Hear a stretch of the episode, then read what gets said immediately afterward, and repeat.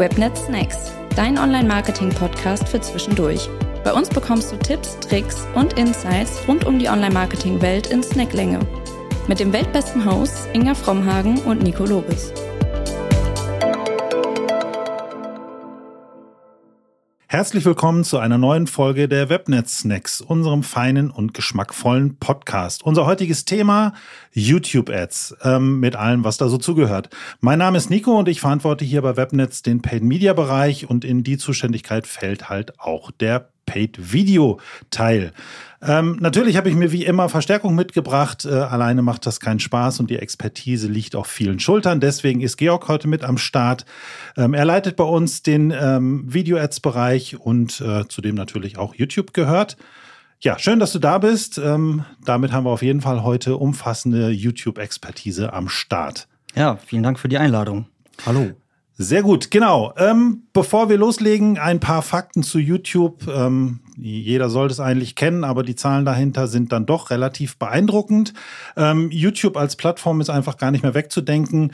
Zweieinhalb Milliarden Nutzer schauen täglich eine Milliarde Stunden Videos. Ähm, es gibt fünf Milliarden tägliche Views äh, auf YouTube Shorts. Die Verweildauer im Durchschnitt liegt bei roundabout einer halben Stunde, äh, was schon ganz beachtlich ist. Ähm, YouTube ist nach Google selbst ähm, die zweitbeliebteste Webseite in Deutschland.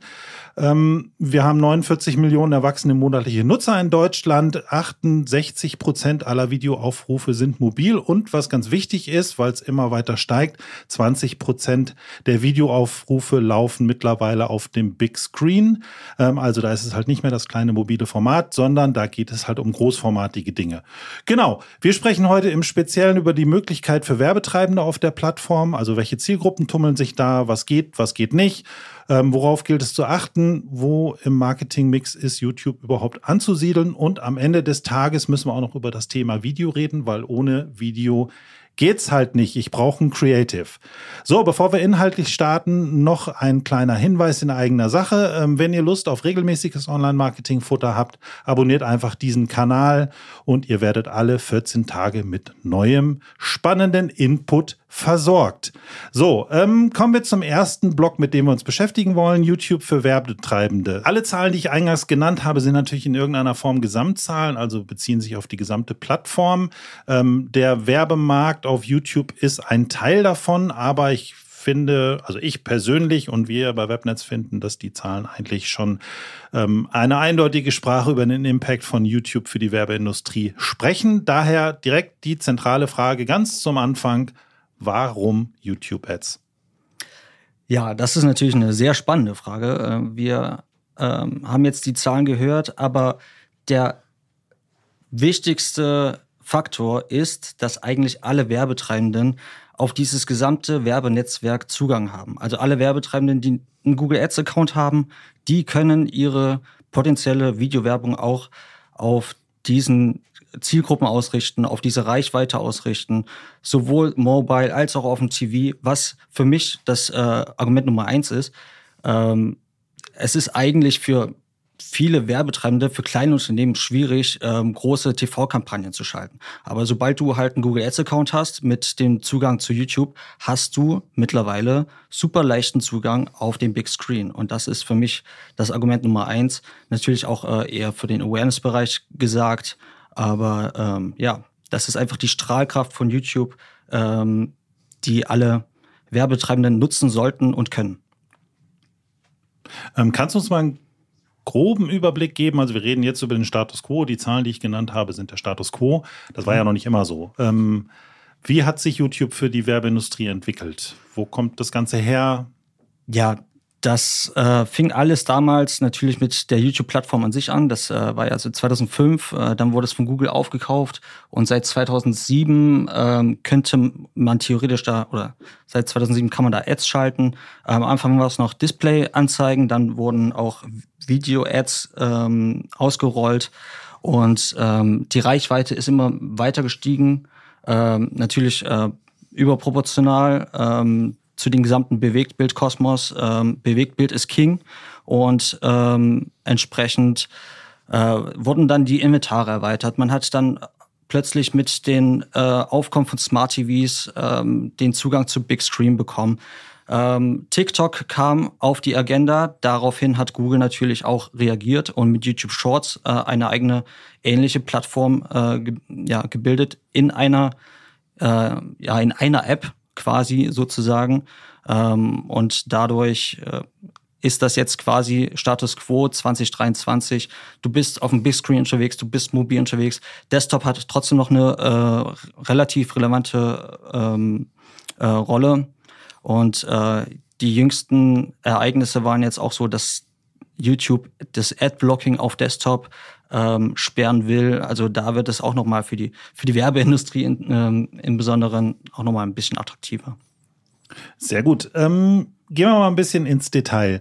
Also YouTube slash Google, also YouTube gehört zu Google. Ähm, vielleicht für alle, die es nicht wissen, muss man es einfach nochmal kurz erwähnen. Also das gehört zum großen Kosmos äh, der gesamten Google-Produktpalette. Ähm, ähm, die machen es ja vermeintlich Werbetreibenden relativ einfach. Also du hast gerade gesagt, man braucht einen äh, Google Ads-Account und da gibt es halt ein paar Kampagnenformate. Es gibt bestimmt auch ein paar Empfehlungen von Google, wie man das so alles einsetzen könnte. Ähm, vermeintlich deshalb, ähm, oder vermeintlich einfach deshalb, ähm, weil man mit der falschen Kampagnenauswahl am Ende schon, ja, sich das eigene Werbegrab schaufelt. Ähm, da wird am Ende des Tages ja es nicht so funktionieren, wie man sich das vorstellt. Ähm, ein Schritt davor, der vielleicht noch wichtig ist. Ohne klare Zielsetzung funktioniert das Ganze sowieso nicht. Also wenn ich nicht weiß, was ich will, kann ich auch nicht die richtige Kampagne auswählen. Ähm, wir schaffen es leider in der Kürze der Zeit nicht, jede Kampagne ähm, oder jeden Kampagnentyp, jede, jedes Kampagnenformat durchzusprechen. Deswegen ganz kurzer Hinweis auf das Webinar. Es gibt ein Webinar zu dem Thema, wo es ein bisschen mehr ins Detail geht. Ähm, aber so ja, ein bisschen von oben betrachtet wollen wir es trotzdem heute behandeln. Deswegen die erste Frage vorweg. Für welche Ziele eignen sich YouTube-Ads und für welche vielleicht auch einfach nicht? Ja, also äh, erst einmal gesagt, es gibt mittlerweile zwölf Kampagnentypen und äh, ja, die können wir jetzt in der Kürze der Zeit äh, natürlich nicht aufdröseln, aber man kann es äh, ja je nach Sales Funnel Phase aufgliedern. Einmal gibt es den Awareness Teil, äh, wo du auf Reichweite gehst und auf Maximierung deiner Markenbekanntheit. Dann gibt es den Consideration Part, also wenn die Leute schon äh, mit ihren Signalen, mit ihrem Surfverhalten schon eine gewisse Kaufbereitschaft ähm, signalisieren an Google. Da kann man natürlich entsprechende Kampagnen auch auf dieses Ziel ausführen. Und äh, zu guter Letzt die Action-Kampagnen, Video-Action-Kampagnen, die sind dann im untersten Funnel, wenn du wirklich dann äh, die Website-Interaktion fördern willst, die Conversion fördern willst und äh, ja, das entsprechende Abverkaufsziel äh, ähm, ja, pushen willst. Gibt es irgendein Ziel, was ich als Werbetreibender haben könnte, wo du sagst, nee, da ist YouTube jetzt nicht das Richtige? Ja, das ist eine äh, sehr gute Frage. Eigentlich man hat ja immer eine Aussage als Werbetreibender und mit Bewegtbild kann man diese Aussage an alle Zielgruppen ähm, ausstrahlen. Du, jede Zielgruppe ist auch in, auf irgendeiner Weise auf YouTube vertreten. Sei es irgendwie Nischen-Content, man kann ja auch spezielle ähm, kontextuelle ähm, Placements einschließen und wirklich auch Nischen quasi damit befeuern kann sogar die Offline-Conversions fördern. Wenn du einen Laden hast in, einem, in, einem, in einer Kleinstadt und du machst einfach eine, deine Videowerbung auf ein geografisches Targeting, dann förderst du äh, vielleicht dadurch deine Ladenbesuche, was man auch alles über das Google Ads-Konto tracken kann. Äh, man muss dann natürlich ein paar Tracking-Einstellungen vornehmen, auch mit dem Google My Business äh, Account. Und äh, aber ansonsten ist eigentlich so, so gut wie jedes Ziel auf irgendeine Weise, sei es nur Reichweite, das ist jetzt aber eine, ja, ein sehr leichtes Ziel. Äh, Reichweite kann eigentlich jeder. Aber wenn du zum Beispiel auch deine Website-Interaktion fördern willst, dann gibt es äh, verschiedene äh, Möglichkeiten. Und äh, für so gut wie jeden ist hier etwas dabei.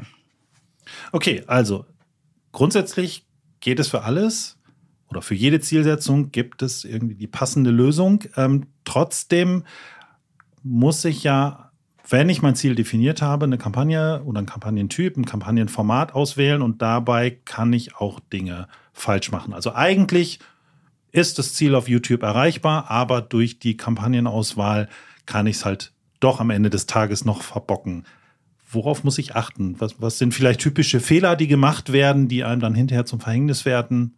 Ein ganz plakatives Beispiel, wenn du jetzt irgendwie die Website-Interaktion auf deiner äh, Landingpage, auf deiner Webseite fördern willst und du willst aber äh, das Ziel Reichweite, dann spielst du äh, wahrscheinlich auch, wie vorhin schon gesagt, äh, mit hoher Wahrscheinlichkeit auf dem Big Screen aus. Und auf dem Big Screen, da äh, erreichst du keine Klicks, da ähm, ja, förderst du die Aufmerksamkeit für dein Produkt, für deine Marke, aber du treibst sie nicht direkt in, äh, auf deine Landingpage.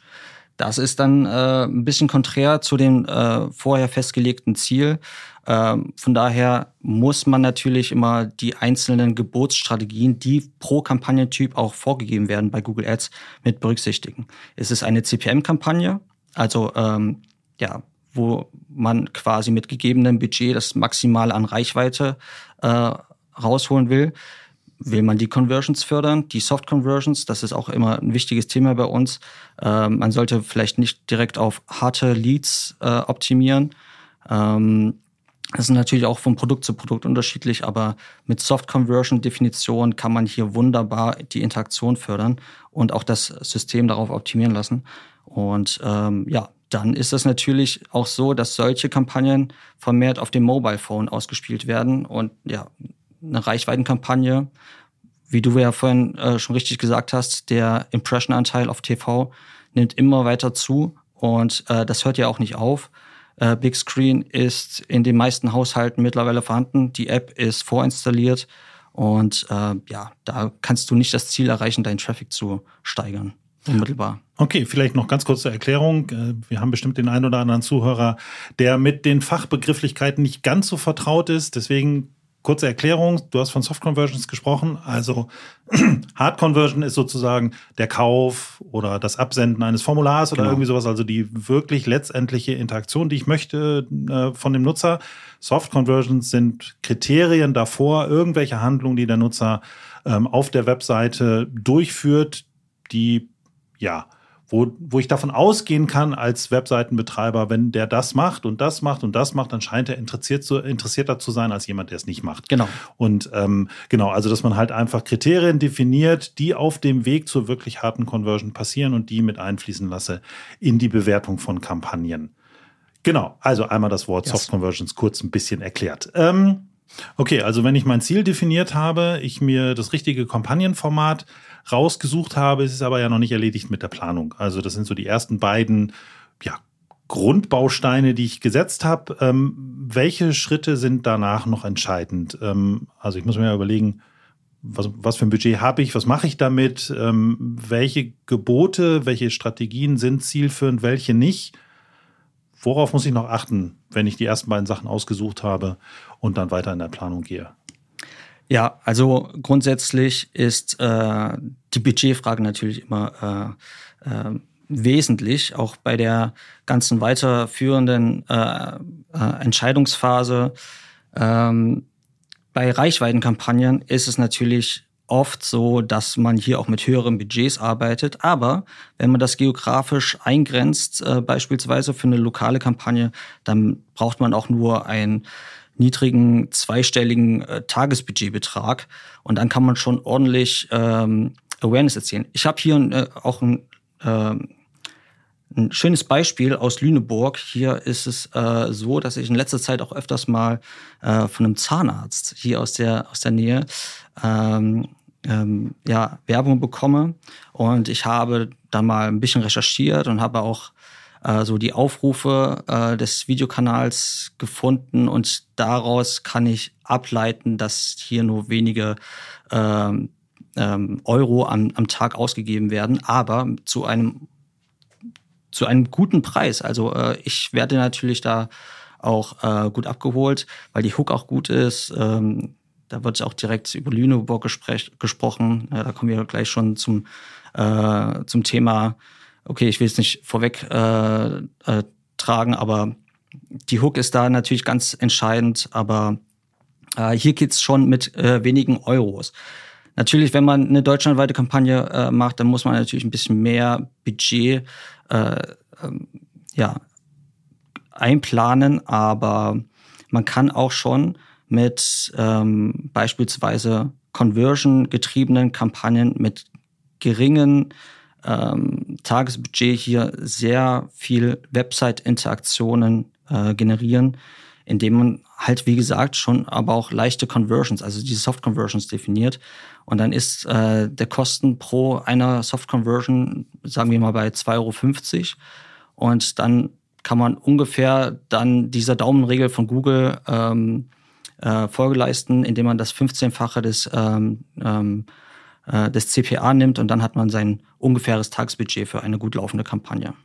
Okay, und gibt es irgendein so Mindestbudget? Also wenn wir es mal nicht geografisch einschränken, wenn wir sagen einfach, ich habe eine bestimmte vielleicht ist es auch unabhängig vom Kampagnentyp, wo man einfach sagt, also darunter brauche ich eigentlich gleich auf YouTube anfangen, weil es funktioniert einfach nicht. Also, weil auch jede Geburtsstrategie braucht ja Futter. Also da muss ja irgendwie ein bisschen Datenvolumen drüber laufen, damit so eine Kampagne überhaupt funktioniert. Gibt es da irgendwie so, so einen Daumenwert, wo man sagen kann, darunter braucht man eigentlich gar nicht anfangen? Ja, da muss man natürlich erstmal auch in der Planung schon schauen, wie viele Leute wird äh, meine Werbung äh, erreichen und dann muss man sich natürlich auch ein bisschen die Frage stellen, wie oft werden diese einzelnen Personen frequentiert? Das ist auch ein ganz wichtiges, äh, wichtiger Punkt. Ähm, äh, wie hoch ist das Frequency Capping? Und äh, da hilft tatsächlich aber auch schon der Reichweitenplaner im Google Ads Konto. Äh, der gibt dann äh, gerne mal ähm, ja, Budgetvorschläge pro, pro Reichweite und pro Frequenz. Ähm, da muss ich aber vorher kurz ein bisschen warnen, bevor man mal diesen Reichweitenplaner auswählt, weil Google gibt hier immer sehr horrende Tagesbudgets vor oder, oder auch äh, Gesamtbudgets. Ähm, da muss man natürlich den gesunden Mittelwert äh, erwägen. Das mache ich halt auch immer bei den Potenzialanalysen für unsere Kunden. Ich gehe da nicht mit den äh, höchsten Budgetvorschlag, den mir Google da ähm, vorgibt, äh, in die Potenzialanalyse. Ich äh, nutze da einen, einen ja, gesunden Mix zwischen Frequenz und realistischen Tagesbudgets. Okay, aber dass die äh, Zahlen im äh, Reichweitenplaner so sind, ist auch logisch. Google möchte gerne viel Geld verdienen. Ja wir haben manchmal andere Ziele, unsere Kunden haben manchmal andere Ziele, deswegen ist der Mittelweg dann am Ende des Tages ähm, vielleicht der bessere. Gibt es neben dem Reichweitenplaner noch andere Tools, die ich nutzen kann, wenn ich so meine Kampagne plane? Also du hast halt darüber gesprochen, welche Nutzer kann ich überhaupt erreichen, welche Zielgruppen gibt es überhaupt? Ist der Reichweitenplaner das einzige Tool oder gibt es noch andere, die ich nehmen kann? Also äh, natürlich das Google Ads-Konto an sich. Ähm ich äh, bin ja ein großer Fan von selbst erstellten Zielgruppen, auch bei YouTube-Kampagnen. Und da empfiehlt es sich natürlich erstmal in die SEA-Kampagnen reinzuschauen und ähm, einfach die historischen Suchbegriffe ähm, aus äh, oder anzuschauen, die ähm, zu Conversion geführt haben. Weil oft ist es ja so, dass ähm, nach gewissen Suchbegriffen gesucht wurde, aber über die Search-Kampagne äh, nur ein ein Teil dieser Leute auf eure Seite kam und äh, dann konvertierten. Aber diesen Anteil kann man beispielsweise ähm, ja wieder ansprechen durch Videokampagnen. Und ähm, das ist quasi der performanteste Weg. Einfach mal in die SEA-Kampagnen schauen, wie hoch ist der ähm, CTR-Anteil meiner ähm, Kampagne, Produktkampagne. Man kann sogar auch äh, Brand-Keywords ähm, einmal einbuchen wenn man jetzt eine Marke ist äh, und der CTR-Anteil der eigenen Brand aber äh, bei der Brandkampagne nicht so hoch ist, weil der Wettbewerb groß ist oder weil man halt ein Newcomer ist, ähm, und aber der, der Wettbewerb beispielsweise auch ähm, hier sehr stark ist, ähm, kann man natürlich die eigene Brand äh, natürlich auswählen oder aber auch äh, Brands äh, des Wettbewerbs und die dann einfach äh, als Ausrichtung nutzen äh, und auf Zielgruppen aussteuern, die ähm, ja, die hier schon Interesse gezeigt haben. Aber da ist man schon ein bisschen oder sehr tief unten im Funnel, ne, in, in der äh, Sales-Funnel-Phase.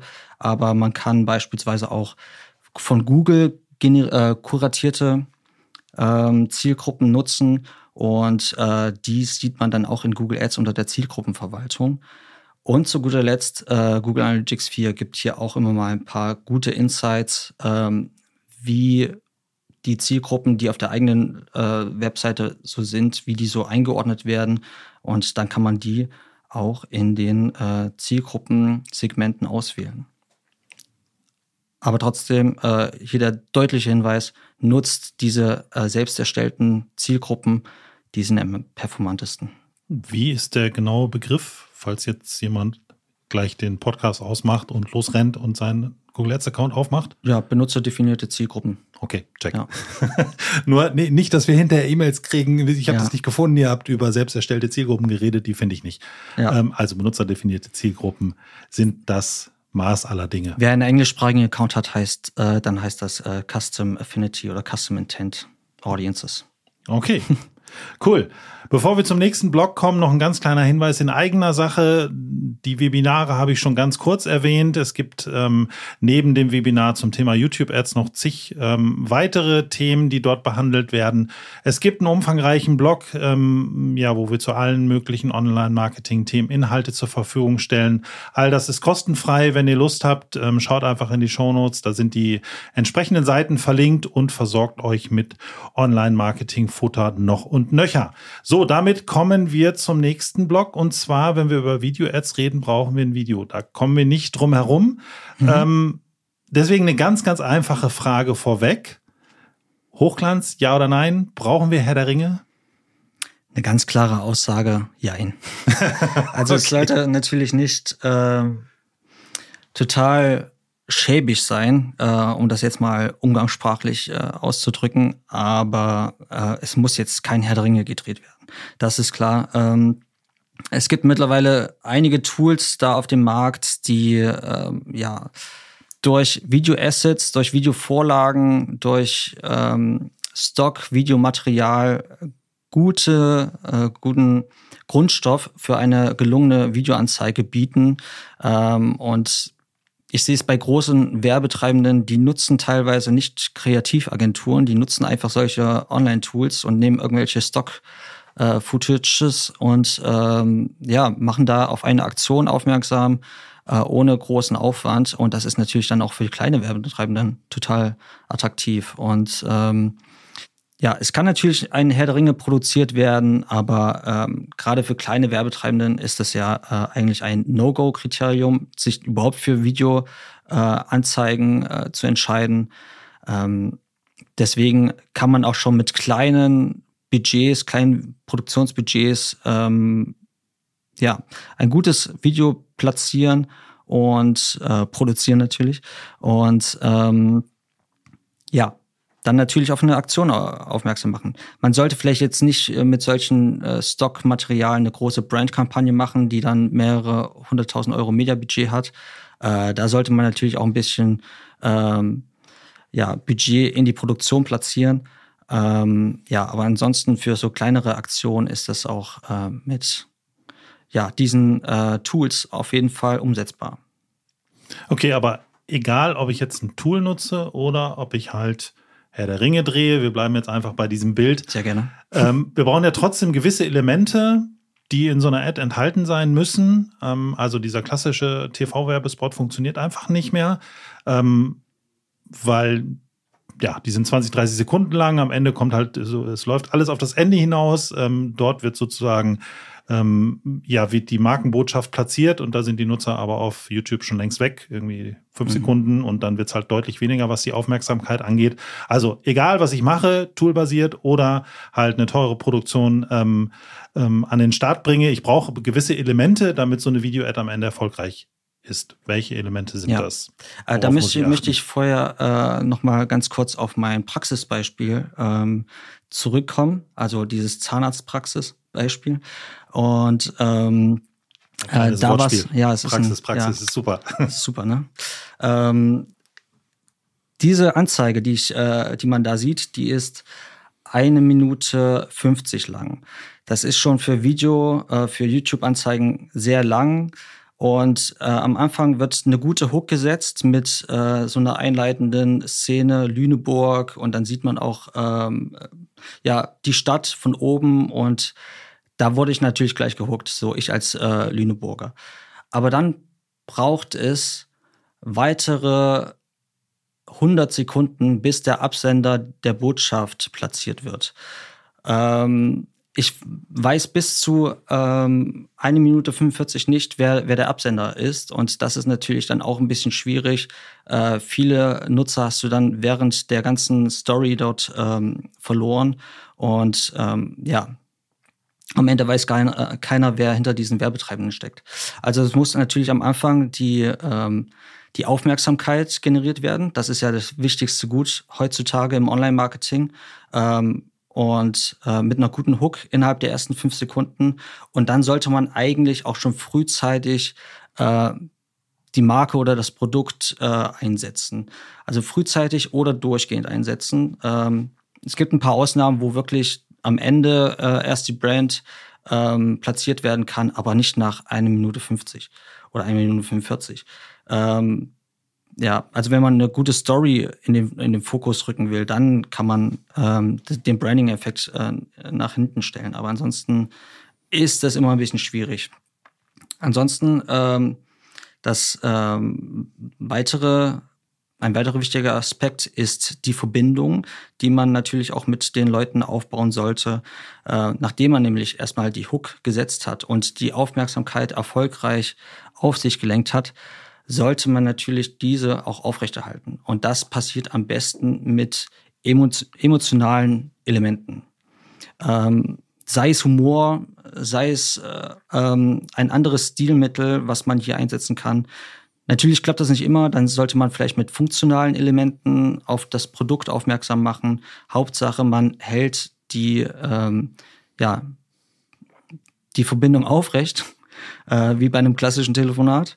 Äh, und natürlich am Ende ähm, sollte man die Nutzer dazu führen, äh, dazu führen, etwas zu fühlen, zu denken und zu tun. Das ist dann natürlich dann so der, die direkte Aufforderung, äh, der Call to Action. Und wenn man das einmal so äh, hintereinander aufdröselt, ist das das sogenannte ABCD Framework. Attention, Branding, Connection und Direction. Und das habe ich mir nicht ausgedacht. Das kommt von Google selbst, denn Google selbst möchte ja auch, dass äh, auf YouTube gute Werbung platziert wird. Und deswegen äh, geben ähm, ja, die Leute aus der Kreativabteilung bei Google immer dieses ABCD-Framework mit. Und wenn man sich daran annäherungsweise ähm, ja, ähm, ähm, hält, äh, dann macht man schon eine gute Werbung. Und äh, hier auch nochmal der ausdrückliche Hinweis, die Menschen hassen keine Werbung, sie hassen schlechte Werbung. Und mit diesem ABCD-Framework kommt man ein bisschen näher daran, sich von dieser schlechten Werbung äh, abzuwenden und gute Werbung zu machen. Okay, also am Anfang einmal dafür sorgen, dass man überhaupt zuhört als Nutzer. Genau. Dann aber auch relativ schnell und klar sagen, worum es geht. Eine Verbindung aufbauen und am Ende des Tages auch verdeutlichen, was man von dem Nutzer möchte. Was mhm. soll er jetzt machen? Genau. So, okay, alles klar. Eigentlich war das gerade schon das perfekte Schlusswort, aber wir haben noch einen Teil, deswegen machen wir einfach weiter. So, bei allem, worüber wir gerade gesprochen haben, kann man ja zusammenfassend sagen, am Ende des Tages kann man YouTube nahezu im kompletten Funnel einsetzen. Ähm, ist das ein Kann oder ist das ein Muss? Also meiner persönlichen Meinung nach ist das ein Muss. Man kann nämlich ähm, diese einzelnen Kampagnentypen wunderbar miteinander verknüpfen. Und dann ähm, äh, leitet man die Nutzerinnen und Nutzer entlang der gesamten Customer Journey, ent, entlang des gesamten Funnels äh, zur gewünschten Aktion. Also man kann mit im oberen Funnel anfangen, man kann Awareness schaffen mit den jeweiligen Kampagnentypen. Man kann diese Leute, die äh, solche eine Werbung ähm, gesehen haben und gebrandet wurden, weiter in den Sales Funnel äh, qualifizieren, in die Consideration Phase und dann letztendlich mit einem weiteren Kampagnentyp, ne, das ist dann jetzt nicht alles in einer Kampagne, ähm, kann man sie dann aber auch noch wunderbar zu einem äh, zu einer Handlung auffordern. Deswegen ähm, muss das natürlich alles in der Planung mit berücksichtigt werden. Awareness, Consideration und ähm, Action alles äh, während der Planung quasi berücksichtigen und am besten natürlich auch mit unterschiedlichen äh, Video-Assets. Ne? Äh, also die grundsätzliche Regel Awareness ist natürlich dann ähm, auch mit einem Awareness-Video behaftet. Der Action-Teil ist natürlich dann ein bisschen weiter unten im Funnel, wo äh, nicht mehr das Produkt oder nicht mehr die Marke äh, andersrum, also nicht mehr die Marke im Vordergrund steht, sondern das Produkt und natürlich eine gewisse Aktion und ein gewisser Need, der bei den Nutzern ausgelöst werden soll. Okay, ähm, wenn ich Also der Optimalfall ist, ich setze es überall ein. Wenn ich halt dafür nicht genug Geld habe, fange ich bei meiner Hauptzielsetzung an und erweitere dann langsam. Genau. Aber für den Fall, dass ich es komplett einsetze und so verzahne und miteinander verknüpfe, wie du es gerade gesagt hast, ähm, muss ich aber ja trotzdem jede Stufe des Funnels unterschiedlich bewerten. Es gibt andere Metriken, die ich mir angucken muss, um zu sagen, war das jetzt erfolgreich oder war das nicht erfolgreich. Ähm, kannst du mal sagen, so für diese drei Stufen, ähm, welche Metriken sind da so die, die Kern, Kernkennzahlen, die ich mir angucken muss? Ja, unbedingt. Also ganz wichtiges Thema in, dem, in, dem, in der obersten Funnel-Phase, in der Awareness-Phase, da ist es natürlich das leichteste, Impressions zu generieren, aber damit ist es noch nicht getan. Man sollte hier natürlich auch auf die Zuschauerbindung äh, achten, wie viele Leute gucken sich das Video bis zum Ende an. Ne? Wenn man natürlich nicht überspringbare Anzeigen hat, dann hat man eine sehr hohe Zuschauerbindung. Ähm, das ist natürlich eine relevante Metrik, aber bei überspringbaren Anzeigen ähm, ist dann natürlich äh, der Wert wichtig, wie viele Leute bleiben tatsächlich nach ähm, diesen fünf Sekunden, wo man es nicht überspringen kann, dran. Und am besten natürlich ähm, ja die hundertprozentige Zuschauerbindung dann mal schauen, äh, wie, wie hoch der Anteil ist und ähm, und gerade bei diesen äh, überspringbaren Anzeigen ist es äh, tatsächlich interessant zu hören, dass äh, hier gewisse Statistiken auch wieder für YouTube sprechen. Denn äh, fast 70 Prozent dieser ähm, überspringbaren Anzeigen äh, sorgen für mehr Attention als der Branchenbenchmark. Also wenn man äh, die Werbung jetzt auf anderen Plattformen platzieren würde, die vielleicht auch gar nicht äh, äh, überspringbar sind. Aber das sind äh, so neueste Erkenntnisse aus äh, der Datenerhebung, ähm, die halt auch wieder die Werbewirkung zeigen und deswegen ist ähm, sowas wie so eine Metrik wie Attention in den oberen Funnel natürlich am wichtigsten. Weiter runter in dem Funnel ähm, ist natürlich dann ähm, neben der Werbemittelinteraktion, also diese Zuschauerbindung, die Website-Interaktion. Also ich überspringe jetzt mal den Consideration-Teil. Ähm, weil eigentlich äh, das Wichtigste natürlich hier an dieser Stelle ist, äh, die Leute auf die Webseite oder auf die Landingpage zu bringen. Und äh, da achte ich persönlich immer auf ähm, die Kosten pro Conversion. Äh, und je nachdem, wie ich meine Conversion definiert habe, sei es ein gewisser Buttonklick oder ähm, ja, sagen wir mal eine Scrolltiefe als äh, sehr leichte Conversion, dann möchte ich natürlich wissen, wie, wie teuer war äh, diese eine Aktion, diese Button-Aktion für mich als Werbetreibender. Ähm, und äh, darauf schaue ich dann und optimiere natürlich dann bestenfalls, äh, dass diese so gering wie möglich ist. Dann gucke ich mir halt auch die Zielgruppen an, äh, welche performen da besser, welche performen schlechter. Und ähm, da ist quasi der, die große Unterscheidung zwischen Website-Interaktion und Werbemittelinteraktion. Okay, für den einen oder anderen, der sich gerade gewundert hat, dass es hier so im Hintergrund so klopft. Ähm, vor unserer Tür wird gebaut und manchmal lässt es sich einfach nicht vermeiden, dass da gehämmert wird. Das hört man vielleicht, also wundert euch nicht. Ähm, hier ist niemand umgefallen im Studio oder ähm, wir bauen hier nicht das Studio nebenbei um, sondern ist draußen vor der Tür eine Baustelle. Genau. Okay, dann sind wir eigentlich den kompletten Part einmal durch. Also warum YouTube überhaupt? Äh, welche Möglichkeiten habe ich? Wie sollte ich es am besten einsetzen und wie gehe ich mit dem ganzen Thema Video um? Damit sind wir schon fast am Ende. Hast du vielleicht für unsere Nutzer den einen oder anderen kurzen Tipp, mit dem sie rausgehen können und morgen, heute, morgen ihre YouTube-Werbung besser machen können oder den Start auf YouTube ähm, besser auf die Straße bekommen? Okay, also Tipp Nummer eins. Tipp Nummer eins: Entscheidet euch für Videowerbung. Sie wirkt, sie wirkt positiv, ähm, es sei denn, ähm, Ihr betreibt es mit der Frequenz, das sehe ich bei ganz vielen. Aber ansonsten ähm, äh, wirkt sie positiv auf eure Hygiene-KPIs ein, die ihr vielleicht gar nicht so richtig bewusst äh, wahrnehmt. Aber es fördert eure äh, Markenwahrnehmung und äh, entsprechend, äh, das ist ein äh, sehr wertvoller Tipp, den ich euch hier mitgeben möchte. Tipp 2. Experimentiert. macht mehrere Videos vielleicht gleichzeitig und schaut, was gut performt, was nicht gut performt. Äh, setzt eine andere Hook ein, äh, lasst sie gegeneinander laufen und äh, am Ende lernt ihr daraus, wie in Zukunft Videos gestaltet werden können, was gut auf dieser Plattform wirkt und was halt nicht gut wirkt. Und äh, da sind wir quasi auch schon äh, bei der äh, Online-Marketing-Phrase ähm, testen, lernen, skalieren.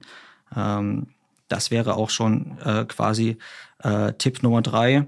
Mit den Erkenntnissen aus der Vergangenheit könnt ihr dadurch natürlich auch die Budgets erhöhen und damit könnt ihr eure Marke äh, nach einer gewissen Zeit positiv darstellen und mit mehr Budget entsprechend auch ähm, die KPIs, die ich eben gerade schon äh, genannt habe, skalieren. Okay. Vielen Dank für die drei Tipps. Äh, ich fasse das ganze Spielchen nochmal ganz kurz zusammen. Also, YouTube wirkt, traut euch ähm, und startet eure erste Kampagne. Ihr müsst kein Herr der Ringe drehen, ihr müsst keine Millionenbudgets auf die Straße bekommen. Das funktioniert auch in kleinerem Rahmen. Testet, testet, testet und findet für euch den richtigen Weg, ähm, auf der Plattform unterwegs zu sein. Ähm, genau. Und damit sind wir auch schon am Ende angekommen, äh, dieses kleinen Webnet-Snacks. Vielen Dank, Georg, für deine Zeit und für den spannenden Input. Dankeschön. Äh, ich hoffe, ihr konntet ein bisschen was mitnehmen, geht schlauer nach Hause, als ihr hergekommen seid. Und ja, wenn es euch gefallen hat, abonniert den Kanal für noch mehr Wissen, schaut im Blog vorbei, besucht unsere Webinare. Alle Infos dazu findet ihr in den Show Notes. Und damit bleibt mir nur noch zu sagen, vielen Dank fürs Zuhören. Hat Spaß gemacht. Euch noch eine schöne Zeit und bis zur nächsten Folge. Tschüss. Du fragst dich, wer Webnetz überhaupt ist? Gar kein Problem, hier kommt die Auflösung. Wir sind eine der führenden Digitalagenturen in Deutschland mit Sitz im wunderschönen Lüneburg. Wir, das sind mittlerweile über 170 Webnetzer. Gegründet 2009 sind wir nach wie vor Inhaber geführt. Wir betreuen unsere Kunden national und international in den Bereichen Online-Marketing mit all seinen Kanälen, Webentwicklung und im Consulting. Wir sind Partner von Google, Meta, TikTok, Avon, Shopware und, und, und. Für unsere tägliche Arbeit sind wir zertifiziert vom Bundesverband der digitalen Wirtschaft und gehören damit zu den Top-Adressen in Deutschland. Du willst mehr über uns wissen? Besuch uns auf webnetz.de.